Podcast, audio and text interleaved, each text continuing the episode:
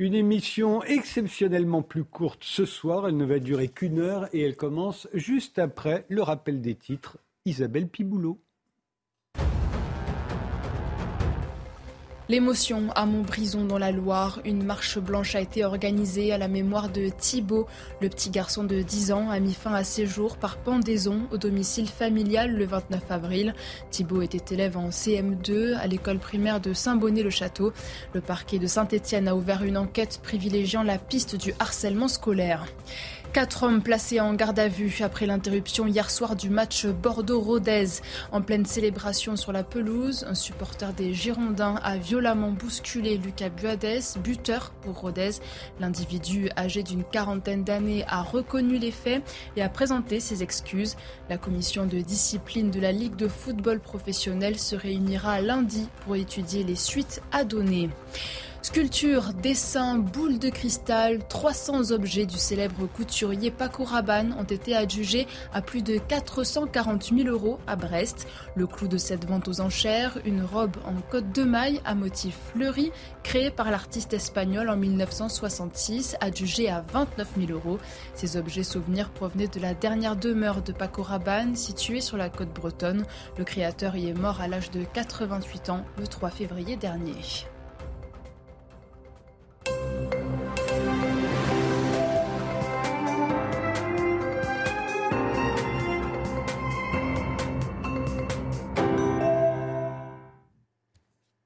Bonsoir, bienvenue sur le plateau des visiteurs du soir. On est samedi, il est 23h, l'heure où l'on peut se poser les questions qui fâchent.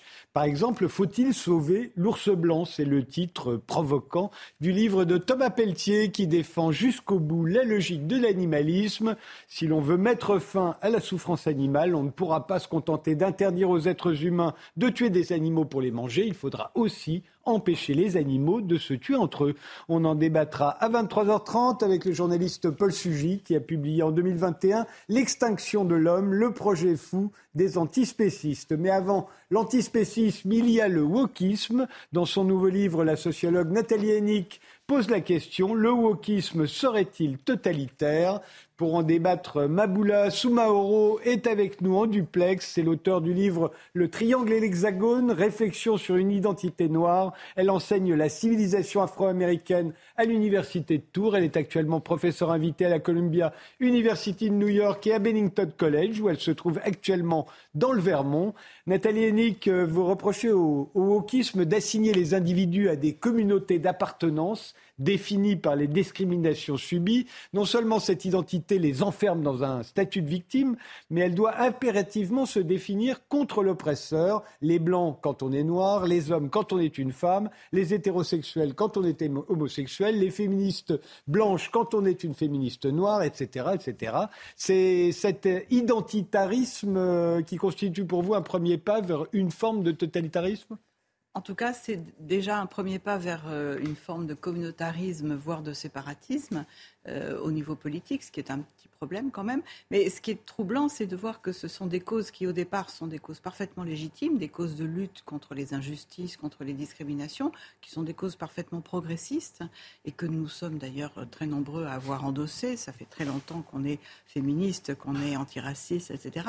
Mais depuis quelques années et sous l'influence de courant américain, elles sont devenues des causes euh, totalement systématisées et totalement euh, enfermantes, si on peut dire, puisque euh, les individus sont systématiquement considérés comme appartenant à ces communautés euh, considérés comme victimisés, discriminés, que ce soit en raison du sexe, en raison euh, de l'orientation sexuelle, en raison de la couleur de peau, euh, en raison du handicap, etc. Bon. Et il y a une forme de, de systématisation de cette assignation des individus à des communautés obligées, si on peut dire, qui est très contradictoire avec la conception française républicaine de la citoyenneté qui ne reconnaît pas de droit à des communautés, mais simplement à des individus en tant qu'ils sont des citoyens membres de la collectivité nationale. Donc il y a à la fois un problème euh, politique générale, sur la conception qu'on a de ce qui nous donne des droits. Et puis, il y a aussi un problème de monopolisation, de, focalisation des discours sur ces questions-là qui deviennent envahissantes, notamment à l'université, où euh, on est vraiment dans une situation où euh, les études de genre, les, études de, race, etc., sont devenues extrêmement présentes au détriment d'autres types de travaux qui, à mon avis, sont d'un point de vue scientifique euh, beaucoup plus porteurs. Naboula Soumaoro. Oui. Comment réagissez-vous? Je ne sais pas trop. Euh, le titre lui-même, euh, on va utiliser le terme wokisme puisqu'il apparaît apparemment dans le dans, l'ouvrage, euh, dans le titre de l'ouvrage dont nous discutons, mais je ne sais pas ce qu'est le wokisme. Et là, pour répondre en tant que chercheuse, euh, j'aimerais bien qu'on puisse définir l'objet d'étude avant de pouvoir euh, le disséquer, le critiquer. Donc voilà, moi, le terme wokisme n'est pas du tout un terme que j'utilise dans ma recherche, qui pourtant porte, euh, donc depuis plusieurs décennies maintenant, sur toutes les thématiques euh, qui ont été mentionnées par Madame. Et au niveau de, de l'invasion de ce qui serait le wokisme au sein de l'université française, j'aimerais également qu'on puisse en discuter plus largement, puisque enseignant moi-même au sein de l'université, j'aimerais bien savoir où, euh, dans quels établissements, euh, je ne sais pas, les TD, les cours magistraux, les masters et les doctorats qui sont fléchés, comme on dit dans le jargon universitaire, c'est-à-dire qui portent spécifiquement sur les disciplines qui ont été mentionnées. J'aimerais bien savoir euh, où est-ce que cela a lieu, puisque je, ne suis pas au courant. Bah, je, vous suggère d'aller voir sur le site que nous avons créé, le site de l'Observatoire des idéologies identitaires, où nous recensons chaque semaine euh, tous les, appels à communication, les thèses, euh, les, enseignements, les séminaires, etc., qui sont à thème woke, c'est-à-dire les thèmes qu'on appelle les studies, hein, les euh, aux États-Unis, donc les gender studies, les racial studies, etc. Et on en a euh, des dizaines et des dizaines et des dizaines. Donc il suffit de se renseigner et on voit que non, euh, il y a, il je pense, Madame, je ne sais pas si vous enseignez. Je sais que vous êtes directrice de recherche au CNRS et je ne sais pas si vous enseignez au sein de l'université. Donc je me renseigne. Je me renseigne. D'accord, mais moi j'y enseigne et ce qui serait peut-être plus honnête vis-à-vis des téléspectateurs et des téléspectatrices, c'est de d'expliciter comment fonctionne l'université. Donc quand vous parlez de colloques et de communication, euh, quand vous parlez de séminaires, vous parlez de la recherche au sein de l'université. Sauf qu'au sein de l'université française, la plupart des étudiants et des ne sont pas des chercheurs. On parle vraiment de la vaste majorité des étudiants et des étudiantes qui vont entamer une licence, peut-être aller jusqu'au master. Donc, quand vous parlez des communications euh, qui sont euh, euh, consacrées aux études de genre, aux études autour des sexualités, aux, études autour de la race, et encore, comment dire, ces activités de recherche n'ont pas encore pénétré le, on va dire, ce qui constitue le cœur des enseignements qui sont dispensés aux étudiants, aux étudiantes de l'université. C'est-à-dire qu'il n'y a pas de master sur euh, la question raciale dans les universités françaises. Il y a très peu de masters. Je pense que mon collègue, euh, euh, un de mes collègues m'avait fait part du fait qu'il n'y a que deux masters consacrés à la question du genre dans l'université française. Donc voilà, c'est pour ça que je pense qu'il faudrait vraiment redéfinir les termes du débat, redéfinir l'objet d'étude, parce que le wokisme, on peut y revenir, c'est pas, ça n'existe pas scientifiquement. Oui, et, et, ensuite parler de l'université comme elle, elle fonctionne exactement il n'y a pas euh, et c'est, je, le déplore, hein, je suis la première à le déplorer. Il n'y a pas de département ou plusieurs départements ou un nombre important de départements qui sont consacrés aux thématiques qui ont qui viennent d'être énumérées. Euh, je vous, donne juste, je vous, donne juste, un exemple. L'an dernier, euh, à l'Institut de sciences politiques, le seul enseignement de théorie de l'évolution, donc la théorie darwinienne à fondement biologique, a été supprimé alors qu'il y avait au même moment 80 enseignements d'études de genre. Voilà, c'était juste un exemple parmi d'autres. Oui, mais dans les diplômes, moi je vous parle des diplômes, des intitulés, des départements et des personnes qui sont titularisées sur la base des recherches que vous évoquez. Ça n'existe pas, c'est ça le fait. Alors ça, c'est en effet ce que, ce que, disent tous les partisans de, de ce type d'études, c'est que ça n'existe pas. Alors je suis d'accord avec vous que le terme wokisme est un terme qui a été utilisé par la droite américaine pour stigmatiser ce qu'on appelle le mouvement qui a été assumé par ceux qui le portent aux États-Unis comme le mouvement woke. Donc on est passé du mot woke qui est revendiqué par ceux qui estiment qu'il faut tout réinterpréter en termes de race, de sexe, etc. Et le, terme wokisme a été utilisé pour stigmatiser. Et quand il est passé en France, c'est vrai que le mot wokisme est un mot utilisé plutôt par les adversaires du wokisme. Est-ce que ça veut dire pour autant que le wokisme n'existerait pas? C'est la stratégie du déni qu'utilisent systématiquement ceux qui sont ciblés par, euh, par, leurs adversaires pour dire mais non, tout ça n'existe pas.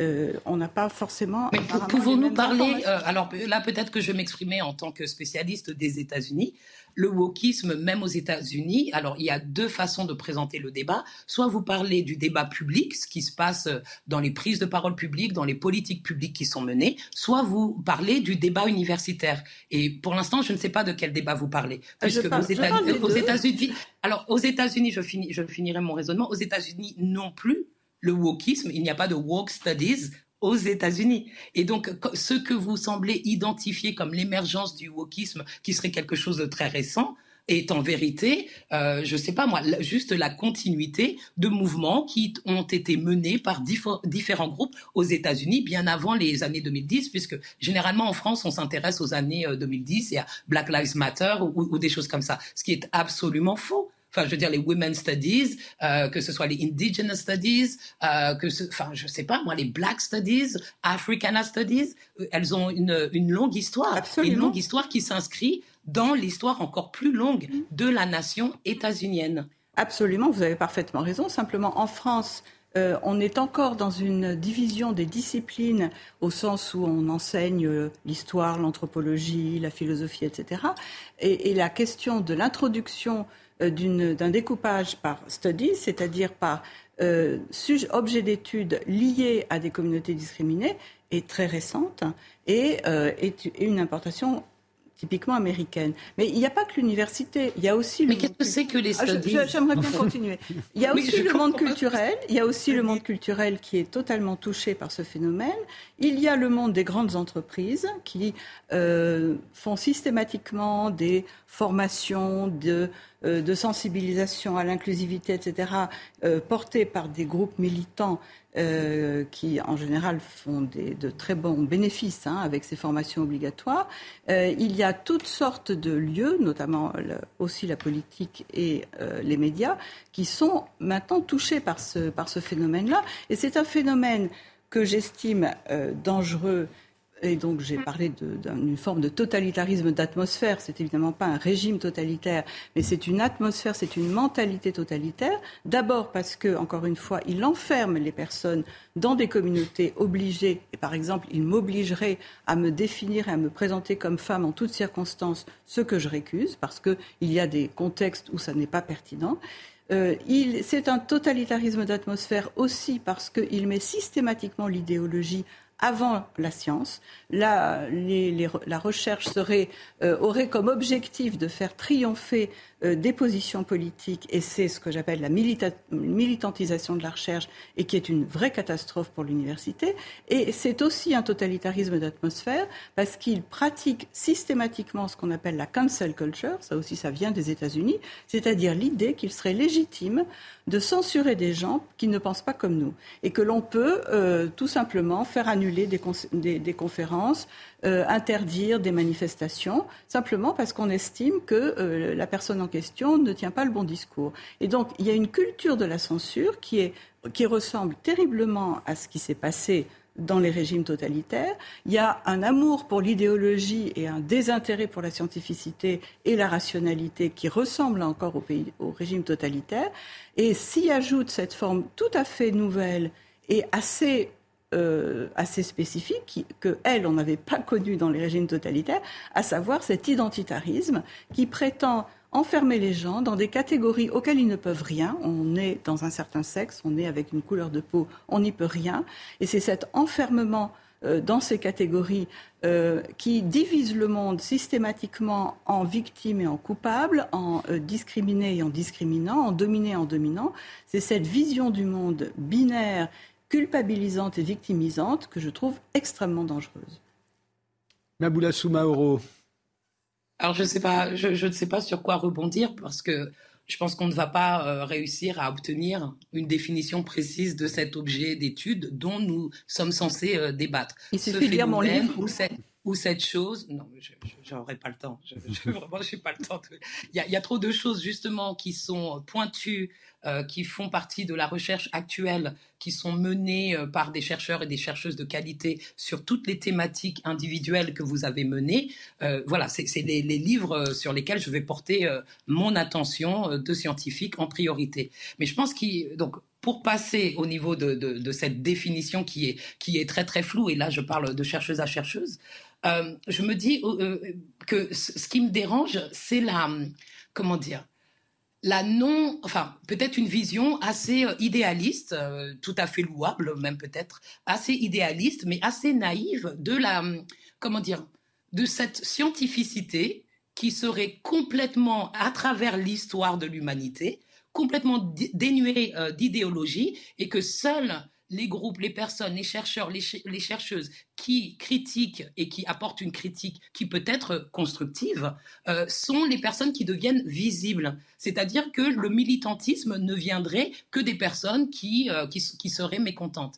Alors que le mi militantisme tel qu'il s'est déployé dans l'histoire des sciences et de la rationalité, c'est de, de, ça dont on parle en vérité. Se dire que oui, euh, la science est complètement froide et, et complètement euh, à distance de la société, c'est oublier, euh, je sais pas moi, l'anthropologie du 19e siècle mais et la pas, catégorisation pas du tout ce que raciale. C'est pas non, du tout ce que je non, dis. je, je dis qu'il y a une visée de scientificité. C'est pas vous qui dites, c'est moi, moi qui, qui, parle là. C'est pas vous qui dites. Oui, mais vous me faites dire des choses que je n'ai pas dites. Non, je ne vous fais rien dire, je suis juste en train de parler. Donc, ce sentiment ou cette vision de la science qui serait euh, départie d'idéologie, qui serait complètement euh, euh, dépassionnée et rationnelle, ça, c'est vraiment une contradiction avec, euh, avec l'histoire des savoirs, la hiérarchisation des, savoirs, qui va de pair, mais là, ça sera vraiment très bref, avec la hiérarchisation des communautés, des corps, euh, des sexes et des genres. Enfin, c'est de ça dont on parle en vérité. Quand, que l'on utilise le label, très flou euh, woke en se disant que c'est le nouveau mot, c'est très intéressant comme manœuvre parce que le terme même woke, enfin, c'est c'est un mot qui n'est pas traduit. Nous sommes dans le pays qui associe l'identité nationale avec l'identité linguistique, c'est-à-dire la langue française. Et il est intéressant de voir qu'il y a certains mots qui échappent à la traduction. Woke euh, et a traversé euh, l'Atlantique est parti des États-Unis, est arrivé en France et on parle de quelque chose, et je parle cette fois en tant que traductrice, qui n'a tout simplement aucun sens, euh, mais aucun sens scientifique. C'est-à-dire que euh, vous-même, en tant que sociologue, quand vous entendez parler des choses liées, je ne sais pas, à la race, au genre, aux questions de classe, enfin, quel, quelle est votre, oui, votre formation et votre connaissance des, euh, des thématiques qui sont, euh, oui. euh, qui sont mises en avant aujourd'hui et qui peut-être sont débattues davantage qu'auparavant, puisque les personnes qui au débattent ont peut-être un peu plus de, un peu plus de poids, un peu plus de je sais pas, on est plus en, capa euh, en capacité aujourd'hui d'écouter euh, ces personnes-là et de, de, de, lire ces travaux-là. Et justement, j'aimerais bien qu'on parle un peu plus de classe, voyez-vous, plutôt que de parler systématiquement de race et de sexe. Mais pourquoi Déjà, ça serait l'un ou l'autre J'aimerais bien continuer. Et par ailleurs, sur la question de la scientificité, ne me faites pas dire que je, je crois de façon euh, naïve dans une scientificité absolue. La scientificité, c'est une visée c'est une visée d'objectivité et de rationalité. Or, cette visée, on la voit très très peu dans les courants actuels qui, par exemple, nient la dimension biologique de la différence des sexes. Hein. Le wokisme aboutit à euh, ce déni absolument délirant de la dimension biologique avec l'idée que tout serait socialement construit.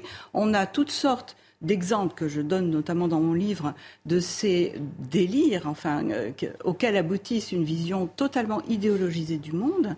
Euh, et là, je pense vraiment que la question de la rationalité mérite d'être défendue plutôt que d'être systématiquement niée au, au, motif que euh, les sciences n'auraient pas toujours été des, des exemples parfaits violent ce que vous venez de dire concernant euh, les constructions de genre, puisque vous parlez de, de, des études qui sont liées au genre, et euh, les études et tout le travail de recherche qui a été mené sur la, la place qu'occupent les constructions sociales dans les cat catégories, euh, on va dire les catégorisations de genre. Ce que je trouve violent, c'est que vous, vous parlez, c'est un discours qui va à l'encontre des expériences humaines. La, seule question qui nous intéresse, si on prend euh, en compte de manière vraiment tout simplement même gentille et empathique, hein, pas scientifique, les personnes qui sont trans, par exemple. Les personnes trans, c'est-à-dire que les personnes nées d'un euh, sexe biologique, je vous l'accorde, et qui ne se sentent pas en accord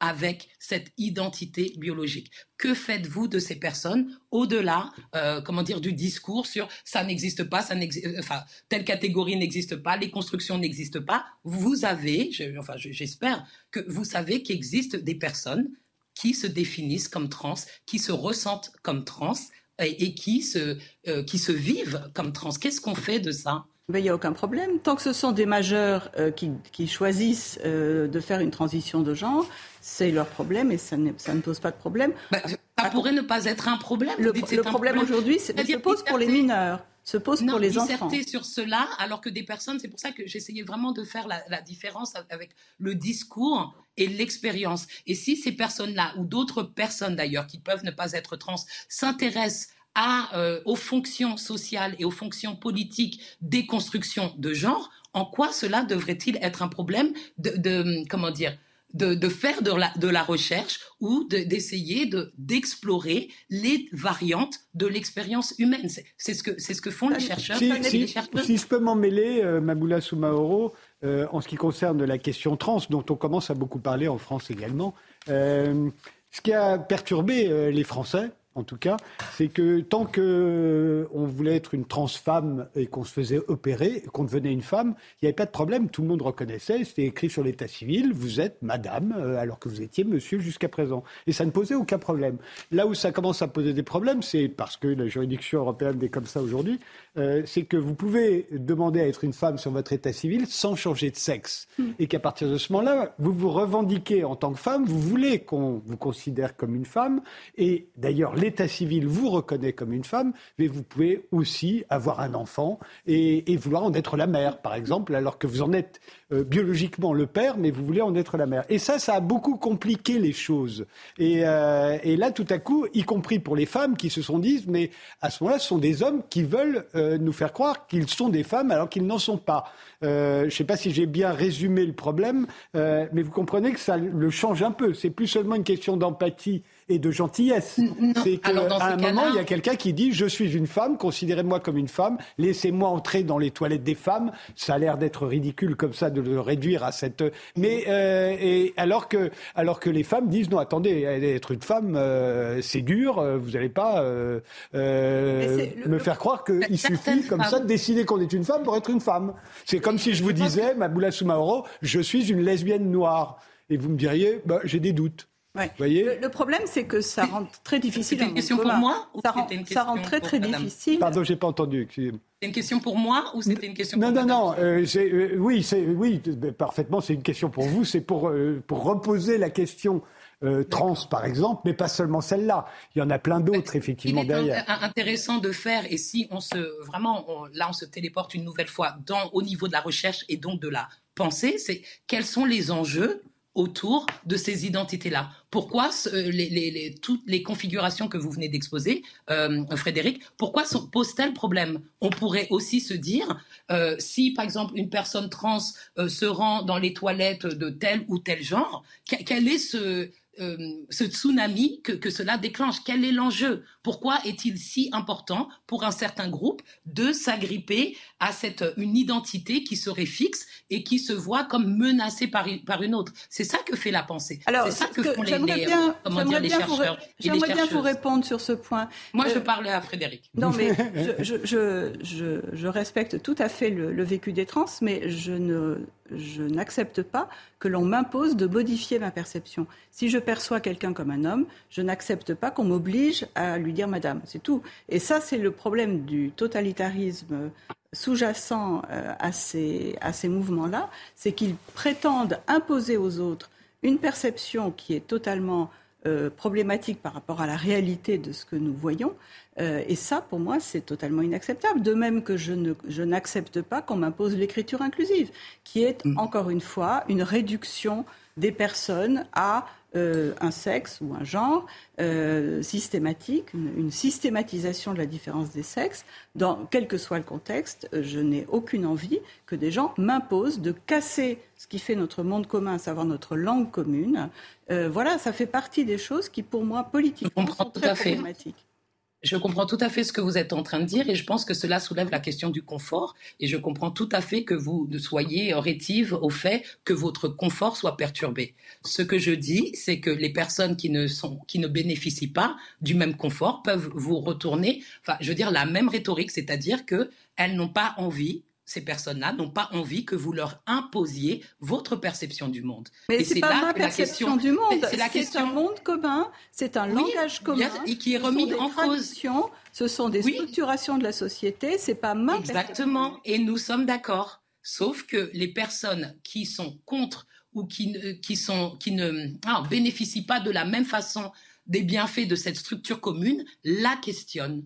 C'est tout. Et, la, questionne. Et la langue, elle ne bénéficie pas à tout le monde? La langue ne bénéficie pas à tout le monde? La bah, référence, apparemment, la référence à, à, des structures communes. Mais la, langue elle-même, elle évolue. On fait comme si la langue, elle était fixe, mais on a quand même une académie française, on a quand même les grandes étapes de la structuration de la langue française qui a été euh, fabriquée qui a été fabriqué de toutes de toute pièces et de à partir ou euh, au détriment de plusieurs euh, euh patois, euh, je sais pas, dialectes, parlés qui existaient dans la France. C'est une fabrication, tout comme la France en tant que projet politique. On a essayé de modifier autoritairement la langue. Ça s'est passé sous la terreur en France. Ça s'est passé sous le nazisme en Allemagne. ça s'est passé sous le stalinisme. La modification autoritaire de la langue, fait partie du, de la mentalité totalitaire. Et on le voit aujourd'hui avec... Alors que faites-vous de la Troisième République et de, de, cette mise en commun, cette fabrication de la citoyenneté française à travers l'éducation nationale et notamment par le biais linguistique? Bah, euh, le biais linguistique, c'était simplement le fait de donner à tous les enfants la possibilité d'accéder au français. Euh, on n'était pas Mais le français n'était pas la seule langue. Non. Le français n'est toujours pas la seule langue de France. Hmm donc, est-ce que cela était euh, totalitaire? C'était pas totalitaire, c'était leur donner quelque chose de plus. C'était l'accès à une autre langue que leur langue maternelle. Au, fond, si je, peux résumer ce qui vous différencie euh, toutes les deux, c'est que euh, Nathalie Hennick voit dans le wokisme un totalitarisme qui vient, et, et les woke euh, c'est ce que vous lui répondez, euh, euh, Mauro, je ne vous classe pas parmi les woke, mais vous avez l'air de les défendre, euh, eux auraient tendance à dire que le totalitarisme, c'est ce qu'il y avait avant. du temps où c'était en gros l'histoire, les sciences étaient le monopole des mâles blancs hétérosexuels et que donc ce que vous appelez le savoir commun, en fait, ce, serait une, ce serait quelque chose qu'on aurait imposé nous, les hommes blancs, euh, euh, aux femmes, euh, aux noirs, aux, aux C'est pas seulement une question d'hommes blancs ou de, femmes, c'est des questions de structure, Frédéric, là, pour, pour être vraiment un peu plus sérieuse et pour aller un peu plus au fond du, sujet. La critique de, des structures et des forces, on va dire, sociales qui ont existé à travers l'histoire, elle a toujours existé. Enfin, je veux dire, c'est pas. On parle de la France aujourd'hui, de la République aujourd'hui, on est en 2023, on est à la cinquième République française donc il y en a eu quelques-unes auparavant. La France a plus longtemps été une monarchie qu'une république. Enfin voilà, je veux dire, et, à chaque moment de cette construction française, évidemment qu'il y a eu des forces divergentes. Et si en 2023 nous sommes la meilleure version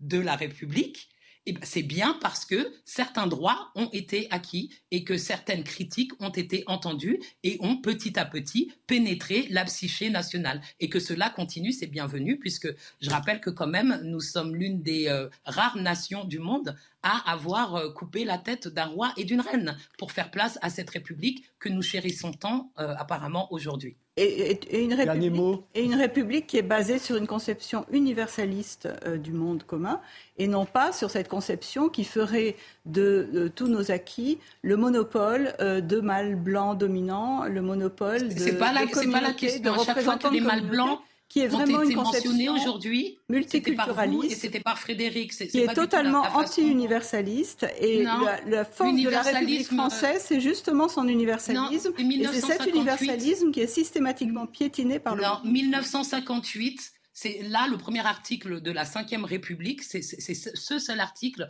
qui mentionne l'universalisme. Donc je vous laisse et on pourra finir euh, euh, sur ce point.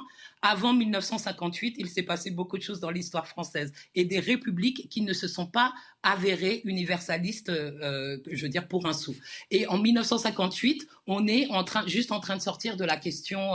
Euh, on s'apprête à sortir de, des indépendances. On a la guerre d'Algérie qui va bientôt exploser en 1962. Et donc cette, vision de l'universalisme, elle est systématiquement, historiquement contredite par l'histoire qui s'est déroulée en dehors de nos frontières hexagonales, c'est-à-dire ce qu'on appelle en France les territoires ultramarins. Et c'est là que tout se joue. Il n'y avait rien, il n'y avait rien d'universaliste euh, là-bas. Et depuis 1958, on essaye en France de se dire que oui, l'article 1 euh, apprenait quelque chose, euh, je veux dire des choses que même euh, la révolution de 1789 n'avait pas réalisées, puisque en 1789, les femmes n'avaient pas le droit de vote. Donc cet universalisme, il était déjà un peu caduque. L'universalisme, dernier mot, l'universalisme n'est pas un fait, c'est une visée, c'est une valeur. Et donc on ne peut pas contredire l'universalisme par le fait qu'il n'aurait pas été Non, justement, on y tend. Je vous, interromps.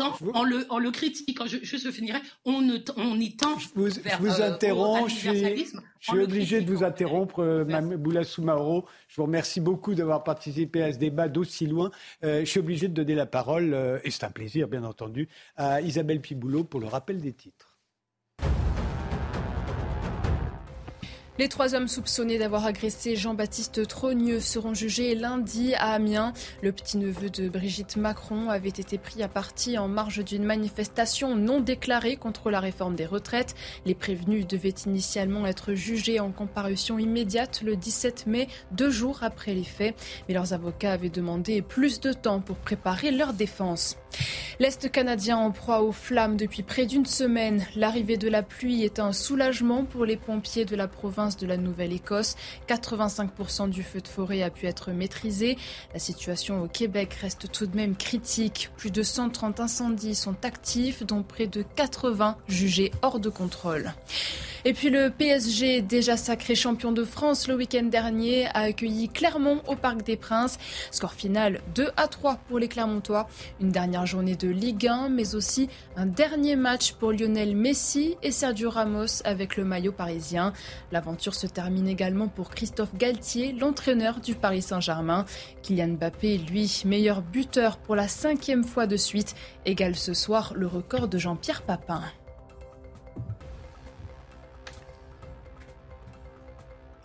Tom Le Pelletier, vous êtes philosophe des sciences, spécialiste d'éthique animale, membre du parti animaliste et antispéciste revendiqué. Vous publiez Faut-il sauver l'ours blanc? Essai sur la transformation de la nature, un livre dans lequel vous posez la question de la réduction, voire de l'élimination de la prédation chez les animaux sauvages. Paul Sugy, vous êtes journaliste au Figaro, vous êtes l'auteur de L'extinction de l'homme, le projet fou des antispécistes. Alors Thomas Lepelletier, le titre de votre livre Faut-il sauver l'ours blanc fait référence à une vidéo du National Geographic qu'on va voir euh, tout de suite et qui a fait le tour du monde en 2017. On y voit un ours polaire décharné, à bout de souffle, victime euh, du réchauffement climatique. Vous soulevez euh, plusieurs problèmes qui est euh, notamment qui effleure rarement tous ceux qui sont émus par la souffrance de cet animal. C'est pourquoi faudrait-il sauver un prédateur comme l'ours blanc plutôt que les proies qu'il ne manquera pas de tuer s'il survit? C'est une question effectivement qu'on oublie toujours de, poser, c'est la question de la prédation, de la, le problème moral que pourrait euh, poser la, prédation. Et puis il y a aussi une autre question que soulève cette vidéo, c'est que tout le monde un peu a été ému par euh, cet ours blanc parce qu'il était censé euh, être victime du réchauffement climatique. Mais indépendamment de la question du réchauffement climatique, tous les ours blancs vont avoir des fins de vie similaires. Donc pourquoi ne pas s'indigner finalement de, la, du sort des ours blancs en général et ne s'indigner que du sort de celui-là? Donc ça pose toute une question sur finalement la, condition de vie des animaux sauvages. Et quand on creuse un peu le, sujet, on se rend compte que les animaux sauvages, euh, finalement, souffrent énormément, en tout cas beaucoup plus qu'on ne l'imagine.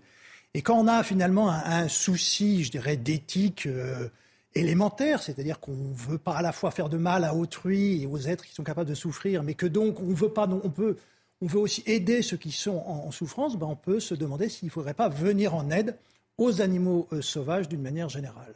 Et, et, j'insiste là-dessus parce que c'est quand même le point très important de votre, de votre livre et qui me paraît la logique même de l'animalisme. C'est-à-dire, effectivement, à partir du moment où on veut euh, euh, faire cesser la souffrance animale, euh, il faut aussi faire, faire, cesser la souffrance des proies de l'ours blanc. Et, et, au fond, si cette espèce disparaissait, vous dites, ben, les proies s'en trouveraient plutôt mieux. Alors, plutôt que cesser, je dirais, il faut essayer de réduire la souffrance que l'on inflige aux animaux. Est-ce que cesser, c'est compliqué? Est-ce qu'on peut éliminer toute souffrance que l'on inflige? Je ne sais pas, sur un plan pratique, ça, poserait peut-être des problèmes. Mais il faut réfléchir à, nos possibilités de réduire la souffrance que l'on inflige aux autres animaux et surtout éviter d'infliger des souffrances euh, inutiles pour des raisons euh, euh, qui ne sont pas fondamentales. Et donc, je dirais, ça pose la, la question première de l'animalisme, qui a été une, critique de la consommation de, la viande, puisque la consommation de la viande consiste à faire souffrir des animaux euh, pour les manger, alors qu'on nous n'avons pas besoin de, les manger.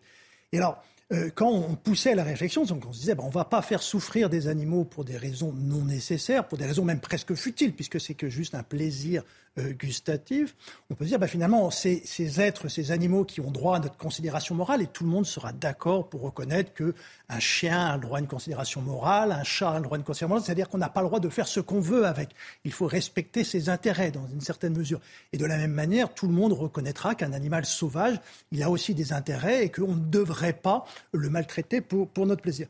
Donc quand on a euh, fait cette première étape dans, la réflexion de l'animalisme, on peut se poser la question finalement de, l'aide à ces animaux. De la même manière que si on ne veut pas faire de mal à un humain, on veut aussi aider les humains qui sont en souffrance, bah, de la, logique animaliste, on dit bah non, on ne veut pas faire de mal à un animal, bah, donc dans la même mesure, on devrait aussi vouloir aider les animaux qui sont en souffrance. Alors on est tous d'accord pour aider nos chats, nos chiens, on est aussi d'accord pour que les animaux domestiques, d'une manière générale, ne souffrent pas trop juste avant l'abattoir, bien que ce n'est pas bien sûr euh, appliqué dans, dans, les élevages et encore moins au moment de l'abattoir.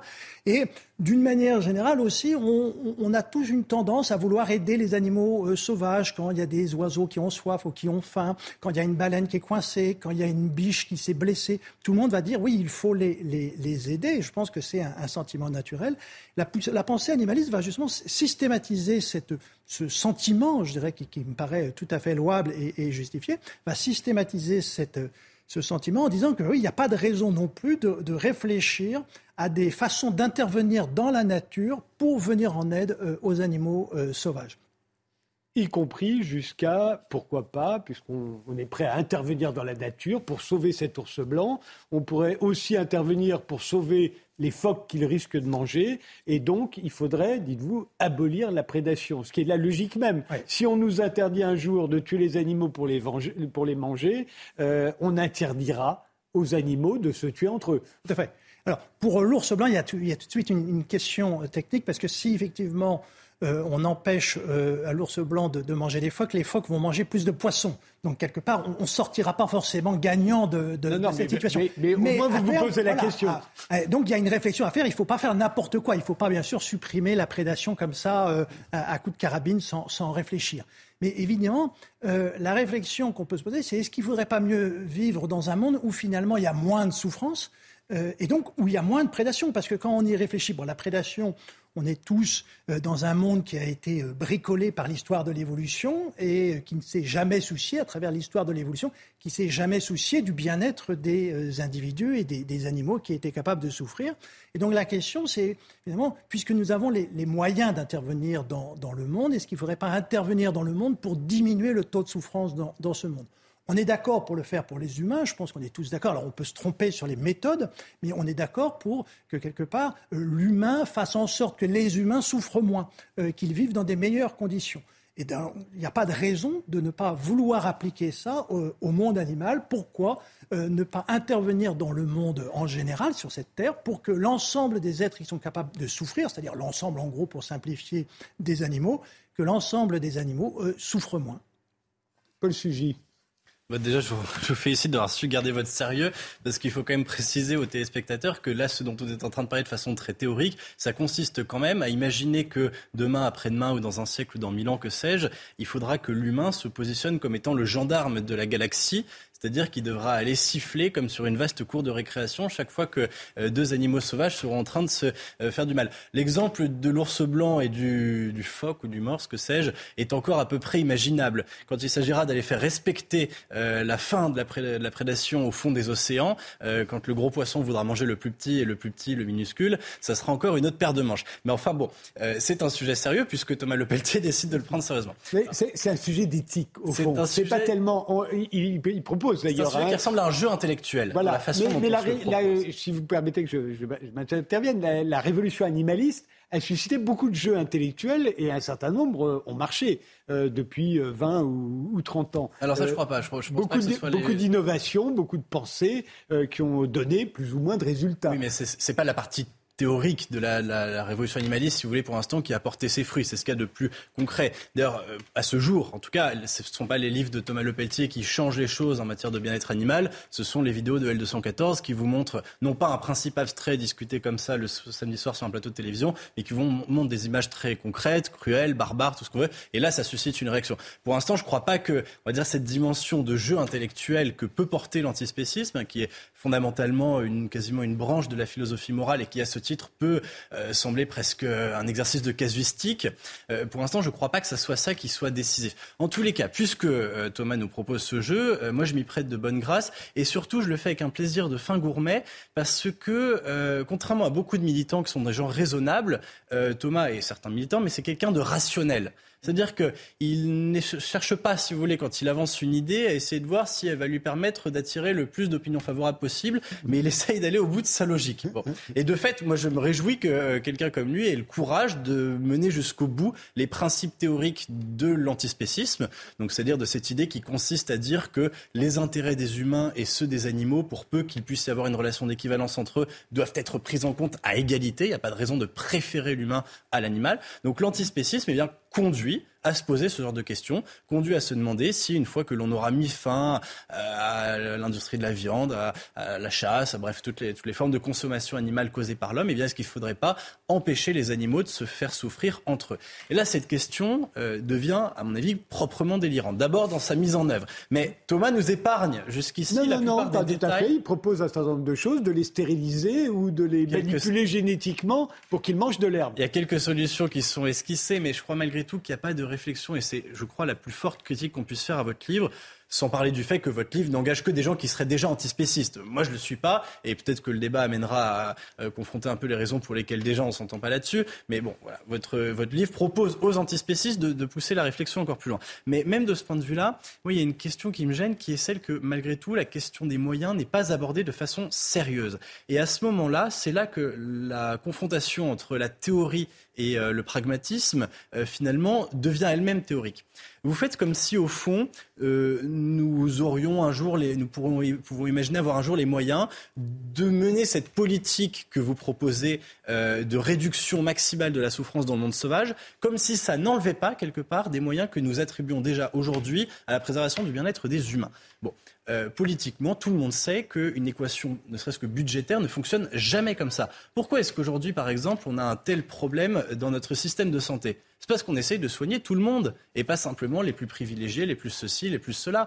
Et vous voyez bien qu'à un moment, la question du nombre devient déterminante. Et donc, par exemple, au jour où on devra considérer que la santé des animaux euh, devient aussi préoccupante, par exemple pour la sécurité sociale, que celle de tous les humains, vous aurez une question de moyens qui va devenir cruciale. Pourquoi est-ce que je dis ça? C'est parce que cela permet de dire d'emblée que si l'on mène, euh, si l'on conduit les idées de Thomas Le Pelletier jusqu'au bout, alors il est faux de croire que ça ne va rien nous enlever à nous. Ça veut dire que un jour il faudra partager, partager le gâteau, euh, le gâteau de cette préoccupation éthique qui devient un jour une, politique. Et alors c'est là que moi effectivement je commence à sauter de ma chaise en me disant mais à quel moment est-ce que l'on peut imaginer qu'il soit au moins aussi important demain eh bien, de se préoccuper du bien-être des animaux sauvages qui vivent loin des océans, dont je n'ai jamais entendu parler, dont je n'entendrai jamais parler, plutôt que de m'occuper de la santé de ma grand-mère ou même de mon chien de compagnie? Parce que oui, je crois qu'il est légitime de préférer que son chien de compagnie soit en bonne santé plutôt que euh, le, poisson au fond des océans, euh, qui encore une fois n'a pas d'interaction avec moi et pour qui je n'ai pas de lien affectif. Alors bien entendu, pour que ce soit bien clair dans votre livre, vous partez du principe du jour où on interdira aux humains de tuer des animaux, de les faire souffrir ou de les exploiter le jour où le monde sera vegan. Euh, et seulement à ce moment-là, il faudra se préoccuper de la souffrance que les animaux s'infligent entre eux. Évidemment, il ne s'agit pas de le faire aujourd'hui. Ce serait quand même dingue d'empêcher un lion de faire ce que tout humain fait à un lapin. Tout à fait. Alors, il y a eu beaucoup de choses dans ce qu'a dit euh, Paul, donc je ne peux pas tout reprendre, mais euh, juste, moi, je vais essayer de passer en revue les, différents points sur le jeu intellectuel. effectivement, il y a une part de jeu intellectuel, puisque, comme je le dis dans le livre, on ne peut pas, bien sûr, intervenir comme on le voudrait. Il n'y a pas de baguette magique pour supprimer la souffrance, et encore moins, euh, ou pas, pour supprimer, bien sûr, les prédateurs au fond des océans. Mais les jeux intellectuels ont, quand même une efficacité, puisque vous parliez de L214, mais il n'y aurait pas eu L214 s'il n'y avait pas eu un Peter Singer en 1975 qui avait écrit La libération animale. Donc, quelque part, les jeux intellectuels, quand ils sont mûris après euh, par un certain nombre de personnes, ils amènent à un certain nombre de de, réaction, de mobilisation. Et comme vous l'avez reconnu vous-même, les vidéos de L214 ont eu un effet sur la société et on ne peut pas les imaginer sans le jeu intellectuel de Peter Singer quand il a défini euh, l'antispécisme. Après, il y a souvent le, problème des propos de, de Paul, c'est qu'il se met toujours dans une solution euh, finale, dans la, dans la solution parfaite. Euh, alors, il va ridiculiser le, le propos en disant ah bah, Thomas, comment on va pouvoir empêcher les poissons au fond des océans euh, de se manger entre eux? Donc c'est une idée ridicule, donc pas la peine d'y réfléchir. C'est euh, le problème du, du, biais de la solution parfaite. Il est évident qu'on ne peut pas, et je ne vois pas comment demain ou même dans euh, va dire des milliers d'années, on va pouvoir empêcher les poissons au fond des océans de se manger entre eux.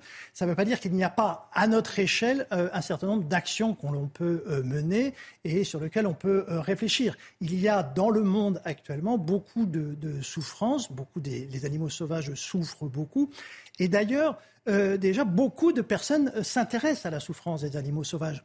Euh, Paul parlait de ça va nous coûter de l'argent, mais on dépense déjà beaucoup euh, d'argent pour venir en aide aux animaux sauvages. Quand je prenais l'exemple d'une baleine qui est coincée dans une rivière, euh, l'État va mobiliser des grosses sommes d'argent pour venir essayer de sauver cette baleine coincée dans une rivière.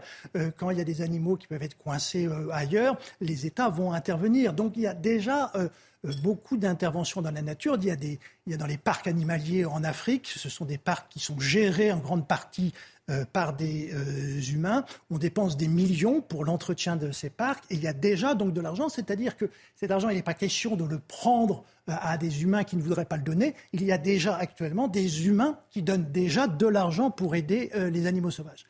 Là, ce que je veux développer à, travers ces idées-là, c'est de dire oui, alors c'est très bien de, vouloir dépenser de l'argent comme ils le font déjà les humains pour aider les animaux sauvages, mais souvent, ce qu'on constate dans ces euh, mobilisations en faveur des animaux sauvages, ce n'est pas pour le bien-être des animaux sauvages, c'est beaucoup plus pour l'idée d'une préservation euh, des, euh, des, écosystèmes, de la biodiversité ou la préservation des, des espèces. Et ce que j'essaye de montrer dans le livre, euh, au-delà des, solutions pratiques qu'on n'a pas encore, c'est que quand même, il y, a besoin peut-être d'une autre réflexion sur notre rapport à l'environnement, que plutôt que de vouloir préserver les espèces en tant que telles ou vouloir préserver les écosystèmes en tant que tels, il faudrait mieux plutôt réfléchir à voir comment on peut agir dans le monde. Et on intervient déjà beaucoup dans le monde pour supprimer la souffrance. Et je finirai sur un dernier point. J'ai toujours du mal avec Paul Sugy. Pourquoi et, comment il veut il refuse en gros de, vivre dans un monde où il y a moins de souffrance.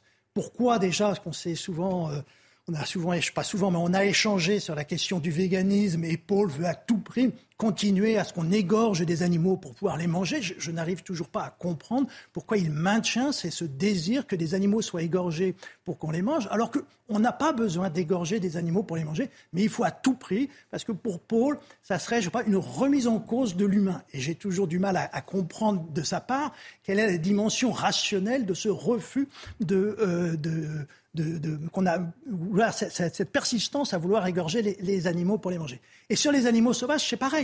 Il va vouloir essayer de, me ridiculiser en disant que mes idées étaient un petit peu délirantes, mais je ne vois pas tellement ce qu'il y a de délirant à dire que nous devrions faire des efforts, je dis bien des efforts, pas sans baguette magique puisqu'on n'a pas de baguette magique, mais faire des efforts pour que notre gestion de l'environnement aboutissent à ce qu'il y ait moins de souffrance. Ça me paraît, là, une, une, approche éthique fondamentale qu'on devrait tous avoir. Et c'est cette, idée simple de réduction de la souffrance dans le monde euh, que, contre laquelle Paul euh, s'insurge et je, reste un petit peu bouche bée. On va le laisser, devant, on va le laisser répondre. Alors d'abord, parenthèse à part, c'est l'idée de dire qu'on n'a pas besoin de tuer des animaux pour manger. Euh, c'est une idée qui est. Non, non, il a dit qu'on n'a pas besoin de les égorger. Oui, les égorger, ça veut dire les, manger. Enfin, ce que dit Thomas. Mais on, les égorge pour les manger. Oui, pour les tuer autrement, que vous y trouveriez à redire aussi. Donc, si vous voulez, c'est une idée qui est confortable, que l'on peut émettre quand on vit dans un pays où la faim a été éliminée depuis des dizaines d'années, heureusement. Euh, c'est pas vrai partout dans le monde. Parenthèse à part. Erreur de la solution parfaite. Puisqu'on peut le faire en France, pourquoi ne le faisons pas en France? Vous voyez, c'est toujours, on, dévie, Paul dévie, il va parler de populations qui ont besoin de manger des animaux. Mais en France, pourquoi Paul, au Figaro, ne milite pas pour qu'on abolisse les abattoirs? Je vais vous répondre je n'arrive pas à comprendre pourquoi le Figaro maintient ce désir que l'on égorge des animaux en France. Je, vais vous répondre. D'abord, vous avez une curieuse façon d'inverser le problème, puisque euh, vous partez d'une situation donnée dans laquelle l'homme euh, continue ce qu'il a toujours été, c'est-à-dire d'avoir un régime omnivore, c'est-à-dire qu'il mange pas seulement, mais il mange notamment de la viande, et vous voudriez inverser complètement la logique en disant finalement que c'est à nous autres omnivores de rendre compte des raisons pour lesquelles on continue de faire comme on a toujours fait, en oubliant un petit peu vite que c'est vous qui arrivez avec vos gros sabots pour bouleverser une situation euh, qui finalement existe depuis l'échelle de l'histoire de l'espèce et que c'est plutôt à vous d'apporter la charge de la preuve et à nous expliquer pourquoi est-ce qu'on devrait se l'empêcher. Bon, ça c'est une première. C'est un peu le débat qu'on avait sur le sur le wokisme tout à l'heure. Hein oui, mais, je vous en prie. qui se rejoignent. Toutes les traditions ne sont pas immuables. C'est une on parle un peu plus que d'une tradition. Une tradition, ça serait lié à une civilisation humaine donnée. De fait, il y a dans toutes les civilisations, dans toutes les sociétés humaines, et avant même l'histoire de la civilisation, euh, les hommes ont mangé euh, des animaux pour vivre. Enfin, c'est pas le débat. Là. Ailleurs, voilà, je reviens sur le, le, point central de votre livre. Euh, vous dites que aujourd'hui, on est déjà en position d'intervenir pour le bien-être des animaux. Et vous dites très justement, et c'est toute la thèse que vous discutez dans votre livre, que finalement, à chaque fois qu'on le fait, on le fait d'une façon un peu égoïste. C'est-à-dire que quand on veut le bien-être d'un animal, on veut le bien-être des humains à travers l'animal. Et vous dites ça notamment très bien en montrant que la biodiversité, au fond, n'a de valeur intrinsèque qu'à travers le regard humain. Et, qu'on pourrait, pourrait, la réduire, en fait. Une... Oui, mais ça, c'est une conséquence. Mais déjà, sur le principe, euh, c'est très juste. C'est-à-dire que, bon, vous, à la fin, vous niez le fait que la biodiversité a une valeur intrinsèque. Moi, je continue de penser que si, et je le pense précisément parce que je crois que c'est le regard humain qui façonne le monde, qui lui donne un sens et qui lui donne une verticalité. Et de mon point de vue, mais quand je dis de mon point de vue, c'est du point de vue euh, de l'humanité, non pas en tant que simplement qu'espèce animale, biologique, mais en tant que communauté d'esprit. De mon point de vue, la beauté du monde dépend de sa richesse et de sa, diversité, et notamment la diversité animale y contribue. Raison pour laquelle on dépense, et c'est vrai, euh, des sommes d'argent et des efforts considérables pour entretenir cette biodiversité, pour la protéger, la protéger contre nous-mêmes euh, au premier chef, et pour faire en sorte que nos petits-enfants et les petits-enfants nos petits-enfants voient le monde aussi beau que nous le voyons aujourd'hui, si ce n'est plus, si c'est possible. Donc tout ça, y compris quand les antilopes se font manger par les lions. Voilà, mais enfin, bon, pour l'instant, c'est pas les lions qui exterminent les antilopes. Aujourd'hui, le, plus grand prédateur, c'est plutôt nous. Et donc, de fait, cette, cette politique en faveur de la biodiversité, elle n'a de valeur que si l'on considère que la biodiversité est un bien pour l'homme. Je prends deux autres exemples, à mon avis, qui aujourd'hui font qu'on peut avoir une forme d'interventionnisme au sein de la nature, qui finalement rend service au bien-être animal, mais pour des raisons qui ne visent pas simplement à améliorer le bien-être animal. La première chose, c'est quand la euh, mauvaise santé des animaux nous menace. On est en train euh, de commencer tout juste cette réflexion. Il paraît qu'un pangolin qui aurait mangé une chauve-souris avariée euh, a confiné la moitié de la planète pendant quelques années. Par ailleurs, là, on a la question de la grippe aviaire avec la vaccination des volailles qui va se poser dès l'automne. on est en train de mettre sur la table un plan qui, je crois, représente 3 à 400 millions d'euros de vaccination des volatiles euh, pour faire en sorte que les maladies qui peuvent contracter ne se propagent pas à l'humain. Donc pour dire qu'on peut effectivement, quand on se sent menacé, euh, avoir intérêt finalement, parce que euh, dans le monde biologique, les, interactions qui se passent d'une espèce à l'autre sont évidentes, et donc un virus se transmet d'une espèce à l'autre. Donc voilà. La troisième chose, c'est évidemment quand il s'agit de préserver une forme de rentabilité économique, c'est-à-dire un intérêt immédiat lié à la consommation des animaux, qui fait qu'on va pouvoir avoir intérêt à renforcer leur, bien-être, ou en tous les cas à prendre des politiques qui vont euh, favoriser leurs intérêts. Toutes ces raisons-là, aujourd'hui, vous les balayez d'un revers de main en disant, au fond, tout cela est injuste, ce n'est pas notre propre bien que nous devrions rechercher en intervenant en faveur des animaux, mais c'est le bien des animaux eux-mêmes, ou en tous les cas, c'est leur intérêt. Moi, je crois d'une part euh, que c'est profondément utopiste, c'est-à-dire que jamais demain vous ne mobiliserez une communauté politique donnée pour qu'elle agisse en faveur des animaux uniquement par estime pour l'animal en tant qu'individu. Et par ailleurs, je crois que c'est même profondément euh, malsain philosophiquement de penser que euh, nous devons moralement et politiquement euh, nous, nous, décentrer à tel point de nous-mêmes que finalement notre propre intérêt ne vaudrait plus que comme le pendant ou l'équivalent des intérêts d'autres individus non humains. Mais là, l'erreur de, de, Paul Sugy, c'est toujours de partir dans des des, des, positions qui ne correspondent pas du tout à, la réalité. Euh, il n'imagine pas que les humains vont demain se mettre à se soucier des, des animaux. C'est faux. Euh, les humains se soucient déjà énormément des animaux, à travers les animaux, par exemple, de compagnie. Euh, oui, mais parce qu'on a un lien affectif avec eux. C'est-à-dire que c'est aussi notre propre bonheur que l'on recherche à travers les efforts que l'on fait pour nos animaux de compagnie. Tout à fait d'accord, mais donc ça veut bien montrer que l'humain peut se préoccuper d'autrui. Donc, on se préoccupe des éléphants parce qu'on aime les éléphants. On aime les éléphants, donc il y a, cette idée que l'humain n'arriverait pas à se préoccuper des autres animaux. Je ne vois pas d'où elle sort puisqu'elle est contredite. C'est ce que par... dit, Thomas. Ah oui, je finis. elle, est, elle est contredite par les faits. Les humains se préoccupent des autres animaux et je trouve ça une très bonne chose. Et je trouve que dans l'évolution de l'humanité, je trouve que c'est une très bonne chose qu'on se préoccupe de, des individus qui peuvent souffrir et les animaux peuvent souffrir. Il n'est pas question de remettre en cause le statut ou la situation des, êtres humains. Il n'est pas question d'aller, de favoriser les animaux aux dépens des êtres humains. Il est question toujours d'élargir le souci que l'on peut avoir pour, pour autrui. Donc actuellement, quand des humains vont aider des, euh, des animaux sauvages en Afrique, ils ne le font pas au détriment des êtres humains, ils le font euh, parce que finalement, ça leur plaît de vivre dans un monde où il y a encore des, euh, des éléphants, où il y a d'autres animaux. Et donc, il y a déjà cet investissement. Donc, il ne faut pas imaginer que c'est quelque chose, une idée complètement nouvelle. La question, c'est qu'il faut, que je soulève, c'est que quelque part, il faut, il faut, prendre, il faut prendre au sérieux ce souci que l'on a et il faut le, quelque part le, le, pousser. Si finalement on considère qu'il n'est pas bien euh, euh, qu'un éléphant souffre parce qu'il a des parasites ou qu'un dans la nature et que ça serait mieux qu'il vive euh, finalement sans ces parasites ou qu'il est malade, il attrape une maladie et qu'on a les moyens de le sauver ou de, en tout cas de le soigner. si, si on considère ça tout à fait normal, eh ben, il faut, je pense, l'assumer et se dire, ben voyons, réfléchissons d'une manière plus générale dans les façons dont on intervient dans la nature pour que petit à petit le taux de souffrance diminue. Je ne vois pas qu'est-ce qu'il y a de, finalement de, si révolutionnaire. C'est pousser juste d'un cran supplémentaire l'attitude générale qu'ont les individus, comme de la même manière, pour revenir sur les animaux que l'on mange, de la même manière qu'on ne veut pas euh, faire souffrir un animal, sans raison impérieuse, donc sans euh, qu'on ne va pas faire souffrir un animal pour s'amuser, je pense qu'il est tout à fait logique de vouloir venir aider des animaux qui souffrent. Et, je ne vois pas qu'est-ce qu'il y a de, si scandaleux dans, cette idée. Il y a toujours une espèce de, de qu'on remette en cause, et ça, c'est, je ne sais pas quelle idée à Paul, cette idée de remettre en cause de l'humanité. Eh bien, ce sera le dernier mot, parce qu'il est juste l'heure.